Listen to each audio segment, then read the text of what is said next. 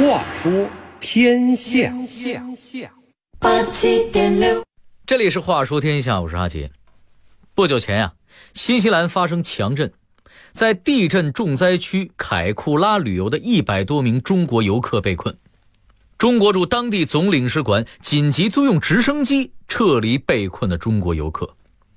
此次撤离行动得到了外界广泛的赞扬。说起护桥、撤侨这些事儿啊，其实也不是二十世纪以来的专利，早在清末，中国政府就已经开始护侨行动了。哎，有人可能会问了，那时候的国家如此积贫积弱，又是怎么帮助海外华侨的呢？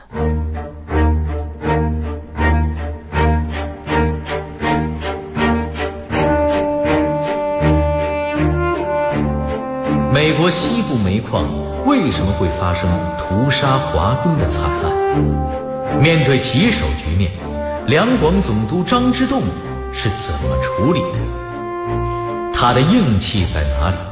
他的策略又在哪里？大清国用军舰执行海外护侨行动的效果又会如何呢？话说天下，阿杰跟您聊聊晚清的海外护侨运动。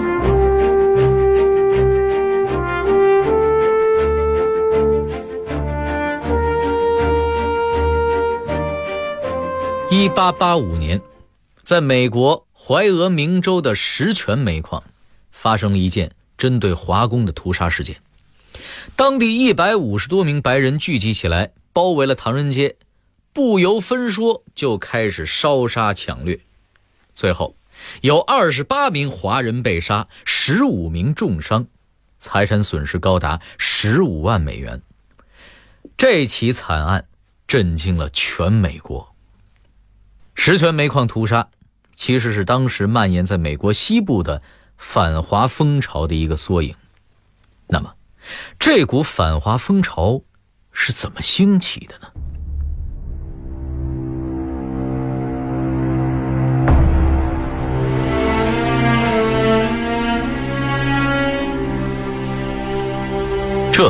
就还得从十九世纪四五十年代说起了。当时啊，大批的华人移民开始到美国西部淘金，他们主要是去建铁路。华人一多，当地的白人工人就不高兴了。这批以爱尔兰裔为主的白种工人，从没见过东方的黄种人，而这批黄种人个子虽小，却个个能干，很受老板的赏识。那抢了他们的饭碗，白种工人自然就十分不满了。加上华工的饮食习惯、生活习惯和他们都不一样，憎恨华工的情绪让他们对华工吃的、用的等等一切都看不惯。于是，在美国西部一带频频出现白人工人集体侮辱、抢劫甚至杀害华工的事件。反华风潮之下，清廷驻美公使也曾经向美国政府交涉，要求赔偿。但弱国无外交啊，美国白宫和国务院竟然理都不理。更加令人发指的是，1882年，加州共和党参议员米勒向参议院提议终止华工赴美。1882年5月6日，切斯特·阿瑟总统签署了排华法案。这项法案创造了两项美国纪录，分别是：它是第一次立法禁止一个种族进入美国，也是第一次立法排斥一个种族加入美国国籍。这个法案不仅极端的辱华，也是美国历史的一个污点。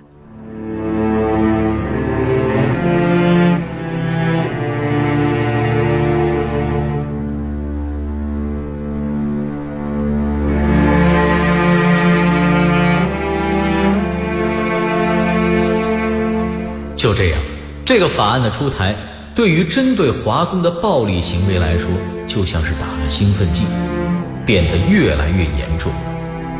那么，煤矿的屠杀惨案又是怎么发生的呢？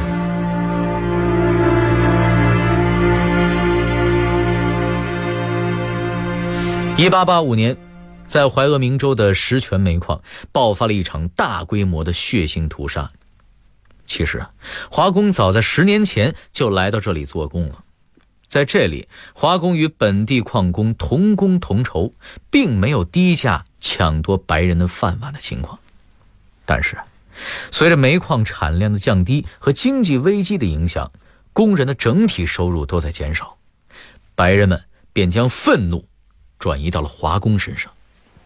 当地有一个工会组织，名叫劳工骑士团。这是美国最大的工人组织，石泉煤矿不少白人都加入了它，但是本分的华人们基本无人入会。所以，当劳工骑士团组织罢工时，华工们并没有参加。煤老板当然高兴了，他们就用华人顶替了那些罢工者，照常生产。这就令劳工骑士团大为的恼怒了，因此，劳工骑士团就把打击的目标。对准了华工。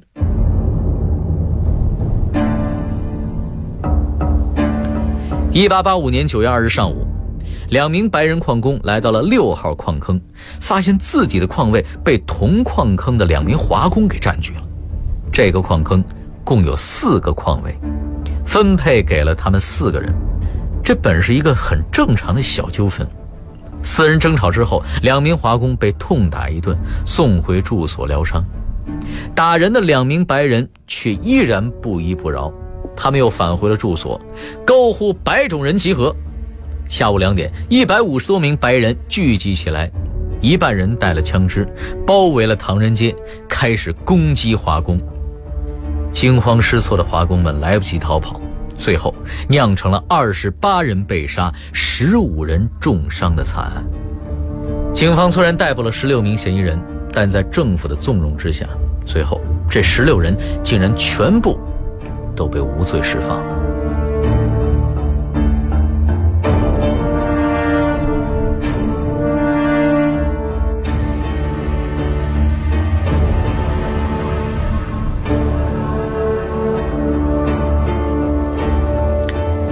遇害华工大多都是广东人，消息传到了家乡，乡民群情激愤，要求。以血还血，两广总督张之洞深感事情的重大，不过呀，愤怒归愤怒，但他知道还需要谨慎行事。一方面，他极力向美国施压，电告驻美钦差大臣，必须捉拿凶手，赔偿损失；另一方面，对于民间的义愤，张之洞积极引导，表明朝廷正在催促美国处理。张之洞明白。如果中国爆发排外事件，可能会更加激化矛盾，反而会让在美华人陷入更大的危险。所以，张之洞让地方文武官员高度关注民情，防止有人煽动闹事。之后，张之洞让美国驻华公使田贝到广州来见他。一见面，张之洞就指责田贝说：“你们美国商人到中国来做生意。”我方都是照顾有加，为什么你们美国这样虐待我方华工？他严正声明：如果美国能认真保护华侨，那么广州方面可以保护美商；否则的话，民间反美情绪也许将无法控制，在华美国人的安全也不会得到保证。硬话说完，张之洞又从美国国际形象的角度晓之以理，指出。如美国不能保护华侨，对美国商务利益和国际形象都大有损害。田贝连连称是，随后他接连致电本国，要求迅速查办石泉惨案。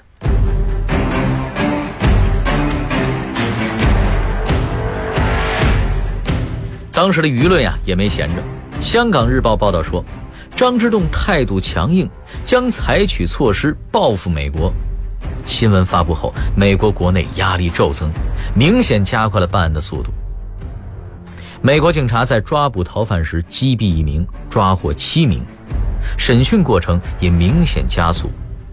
英、德、法等国的领事担心受到牵连，同样高度紧张，纷纷向美施压，并拜托张之洞维持广州的局面。由于张之洞态度强硬，局势开始向着有利于我方发展着。可这时，清廷却踩了刹车了。原来啊，朝廷怕张之洞把事情闹大了不好收拾，要求他上奏回复。张之洞随后上奏了在美国一百六十七家华商联合投递的诉求，并指出侨民出洋务工每年能邮寄回国白银一千多万两，为国家贡献巨大，所以侨民权益不能等闲视之。建议派手下官员赴海外巡视，并增设领馆，长期护侨。您可别小看这件事儿。现在看起来好像很平常，但在当时这可是个创举，因为啊，大清长期实行的是闭关锁国的政策，这就让那些移居海外的国人成了罪名了。而正是有了张之洞等重臣的力挺，政府对于保护侨胞的意识才慢慢的建立起来。在张之洞的坚持下，清廷批准派船出行。一八八六年八月，官员王荣和从广东出发，历时一年，巡查了菲律宾、新加坡、马来西亚、缅甸、印尼、澳大利亚等国的主要城市二十多个。各地侨民得知祖国官员前来，都欢呼雀跃，争相倾诉苦衷啊。王荣和一行回国之后，张之洞将访查情况上奏。提出从菲律宾设总领事开始，逐渐在各地增设副领事，保障华侨的权益。为减少朝廷的顾虑，张之洞还说明，各地华侨愿意募集领事馆日常经费，甚至募款购置军舰，组成舰队巡弋南洋各岛。一旦清朝南海有事，护侨舰队还可回援大陆，增强清军。海军实力。可惜啊，一八九八年，张之洞调任湖广总督，他的一系列护侨的构想，只停留在了计划阶段。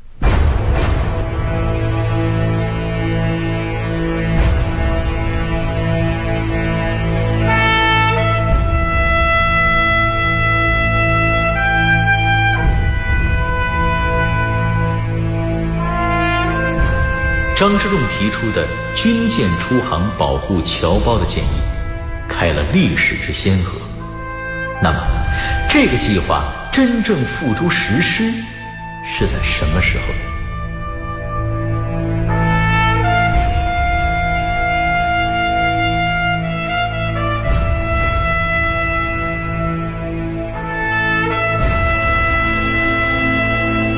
一九一一年，在加勒比海的海面上，出现了一艘悬挂龙旗的超级军舰。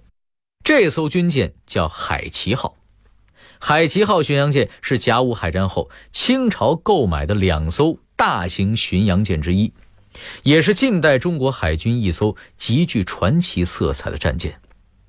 从甲午战争后到抗战爆发的近四十年间，它一直是中国海军的第一大战舰，素有“海上王”和“天朝海军第一舰”之称。那海旗号为什么要进行远洋航行呢？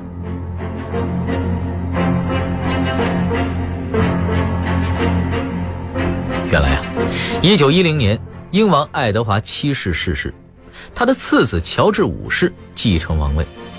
这一年的三月十三日是英皇加冕登基的日子，大清国是派海旗号前往祝贺的，这也开启了中国海军历史上首次全球航行活动。值得一提的是，这次出航期间，全舰的官升兵每月的薪水都比在国内时多了一倍，并且仿照英国海军军服样式定做了军服。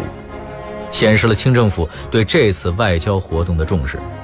在海旗号驶离国门之后，统领程璧光在后甲板集合了全舰的水兵，发表训令：长发乌衣藏垢，既不卫生又爱动作，实在没有保留价值。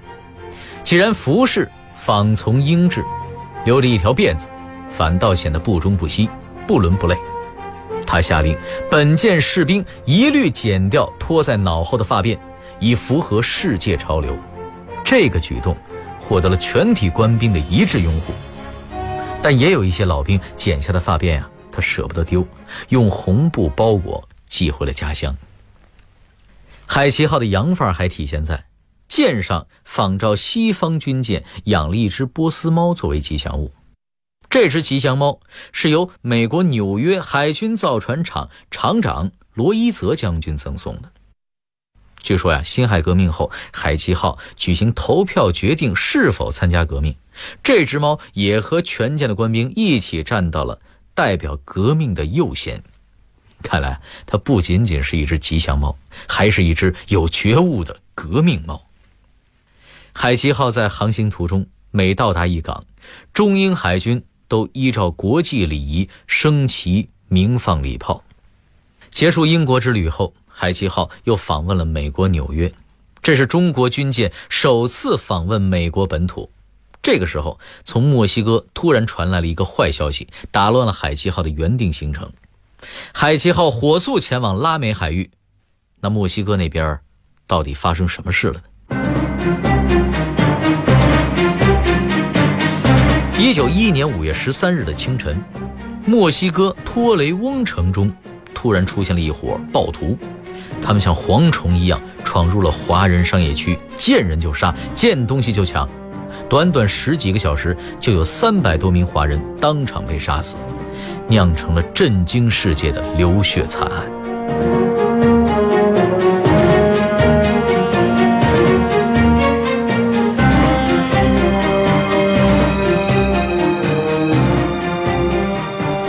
对于旅居那里的华人来说，这真是一场飞来横祸呀！惨案发生前，托雷翁城约有华人六百多人，他们和平守法，用自己的辛勤劳动积累了财富。他们不仅经营着餐馆、旅店、洗衣房、杂货店，还拥有一家资金雄厚的华资银行，并在城内修建了一条有轨电车线路。而且，当地蔬菜市场的批发和零售基本上也都是华人经营的。可以说呀，对托雷翁城的兴起和发展，华人做出了非常大的贡献。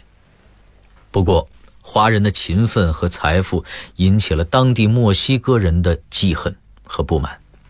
一九一一年五月五日，一位名叫赫苏斯的墨西哥人发表街头演讲，指责华人不仅抢了墨西哥人的饭碗，甚至在迎娶当地妇女的感情面前都是危险的竞争者。最后，他煽动墨西哥人联合起来，把华人赶出去。当时，墨西哥在打内战。政府军和反政府武装正在托雷翁城郊进行激战，局势本来就很乱。五月十三日，效忠总统的联邦政府军战败，放弃了抵抗，撤出了托雷翁城。反政府武装随即冲入城中，而和叛军一同涌入城的还有四千多暴民。很快，暴民和叛军就把怒火发泄到了华人身上。大屠杀从凌晨六点一直持续到了下午四点。在这场暴乱中，有三百零三名华人丧生，财产蒙受重大损失，华墨银行遭到了焚毁。事发之后，清政府马上向墨西哥政府提出抗议，并聘请国际调查员就屠杀惨案提出赔偿要求。并立即电令正在北大西洋海域游弋的重巡洋舰“海奇号”向排华最严重的几个拉美国家进发。这既是宣慰侨胞的策略，也是一种施加压力的姿态。在古巴首都哈瓦那，来自祖国的海军受到了华侨的热烈欢迎。当地华侨工商总会组织数百人。到港口迎接，并在中华总商会隆重举行了欢迎宴会。抵古巴第三天后，古巴总统接见了统领程璧光。谈到华侨，总统表示，古巴军民绝不会歧视华侨，因为古巴对西班牙战争期间，华侨曾与古巴军民共同战斗，为古巴的独立解放做出了重大贡献。这一历史事实。将为古巴人民所永志不忘。海七号虽然没有到达墨西哥，但是清国的军舰游弋在近海海域的强硬姿态，还是对局势影响巨大的。加上当时多国对墨西哥施加的强烈政治压力，墨西哥很快就向清政府示软了。一九一一年六月，清政府向墨西哥当局提出赔偿方案，每位华人死者赔偿十万比索，或者一次性支付三千万比索。这个要求多少有点狮子大开口。要知道。三千万比索相当于当时墨西哥一年国家收入的三分之一，如果按照人头赔偿，那就是一千六百八十万美元呢，相当于当时美国一年海军军费的一成。可是由于这个索赔，一没有得到美国方面的支持，二是清政府又陷在了国内革命的麻烦中，自身难保，所以最后索赔额达成协议的时候降到了。六百万比索，索赔虽然少了，但是气得出啊！中国政府坚持要求对杀人凶手进行惩罚。此后，当地设立的军事法庭拘捕了三十五个涉嫌参与屠杀的士兵。此时，海奇号早已启程回国。耐人寻味的是，军舰出发时飘扬的是清王国的龙旗，回来的时候已经变成了。民国政府的五色旗了。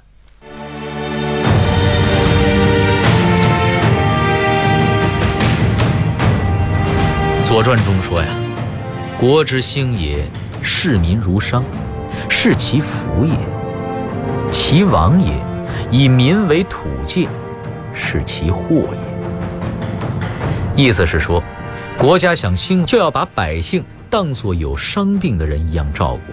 这是他们的福利，而国家的败亡，是因为老百姓被当成了泥土草芥，这是祸事的根源。